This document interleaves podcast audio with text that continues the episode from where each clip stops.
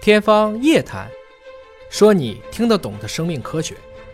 欢迎大家关注今天的《天方夜谭》，本节目在喜马拉雅独家播出。我是向飞，为您请到的是华大基因的 CEO 尹烨老师。尹烨老师好。哎，向飞同学好。今天我们来关注一下病毒。一说到这个病毒啊，很多人是谈毒色变啊，你像什么艾滋病病毒、乙肝病毒、疯牛病毒、甲流病毒，各种各样的病毒。我们说这这肯定病毒都是坏的啊，那把病毒都消灭了才好呢。但实际上，科学家们告诉我们。病毒对于哺乳动物胎盘的形成是一个不可缺少的，它甚至是我们的助产婆。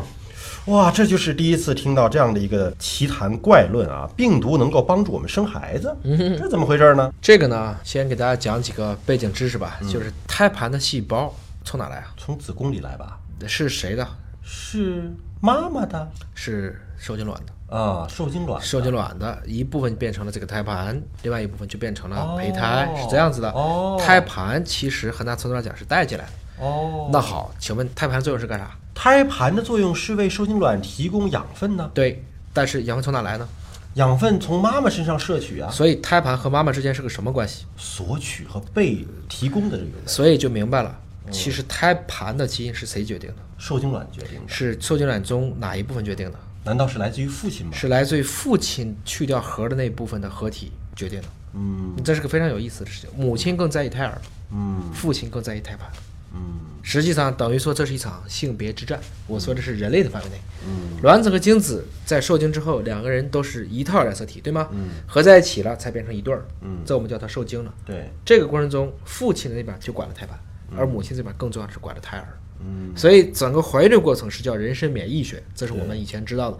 子宫能容纳下来的那个受精卵实际上是很强大的，嗯它能够足够抵抗掉母亲对这个异物的排斥，嗯因为有一半基因不是它的。嗯，但后来我们也发现，这事儿还不都是人类自己干的，还有病毒参与了进来。是这样子。也就是说，如果在缺乏某些病毒的情况嗯下，甚至大家还怀不上孩子，当然，这个研究是在小羊身上做的、嗯啊，说在刚刚怀孕不久，小羊又没有羊道了。这个玩意儿人反正就是总是在动物身上做各种残忍的实验。刚刚怀孕就利用了技术呢，阻止了这个绵羊身上某一个基因发挥作用。嗯，结果发现呢，这个基因不发挥作用了，绵羊胎盘的生长速度很快就下降，最终呢，导致这个胎盘不能够正常的着床，很快就流产了。对，所以呢，经过验证发现，这个基因对于绵羊产崽来说是非常重要的。那么这个基因从哪儿来的呢？进一步的研究让人很吃惊，说被阻止发挥作用的这个基因，就是对胎盘的着床形成有很大帮助的基因，竟然是来自于病毒。哎，当然，并不是说这只羊感染了一个外在的病毒，哎，而是说在哺乳动物在这个星球上刚刚出现的时候，是病毒在哺乳动物的 DNA 当中安插了这个基因，而这个嗯基因就让哺乳动物产生了胎盘，产生了这种不生都产的方式，嗯就不都对，不都对吗？不都对，就是你刚才讲的是哺乳动物，其实也分成两种，对，有一种我们认为后面产生的这些哺乳动物确嗯实是，但还有一些比较初期的，还有诞生的，还有鸭嘴兽啊，哦还有这类东西对，对它们还是对卵生的，对这部分还没胎盘。那应该研究一下鸭嘴兽身上有没有这个病毒的基因哎呢？可其实我们知道的一个哺乳动物的基因都是三个 G 左右。我嗯们拿人举例，人里面百分之二其实是编码蛋白质的，嗯大概有百分之五十我们叫 non-coding RNA，它是处于调控作用的。像我们先说的，它维持了硬盘的容量，但是你也不能把它拆了，拆了硬盘就不是三个 G 的大小了，嗯它是有调控作用的。这个过程中还有大量的这种序列。其实都是病毒产生序列。嗯，换言之，我们所有的生物都是一步一步转基因转出来的。嗯，只是这个转基因的过程是自然而然的变成。之前还不提过说，人的细胞里的这个线粒体有可能都是病毒插进来的。它是直接就吃了一个微生物，对，然后吃完以后发现我就不吃你了，你帮我当发动机，我给你繁殖的可能性。这其实是两个原初细胞之间的一种共生关系。嗯嗯，所以大家不要说谈毒色变，说哎病毒是不是都是坏的？其实，在生命的演化过程当中，这个病毒是帮助动物演化的一个很重要的一个手段。对包括我们现在有一些免疫药物啊，包括有一些什么基因编辑疗法的药物啊对，要介入体内，有时候也是要病毒的帮助的啊是啊。包括有一些疫苗的这个制备，也是需要病毒的帮助的。是这样子，就是说，首先大家要明白啊，就是转基因这种技术。其实本身来讲是来自于自然的。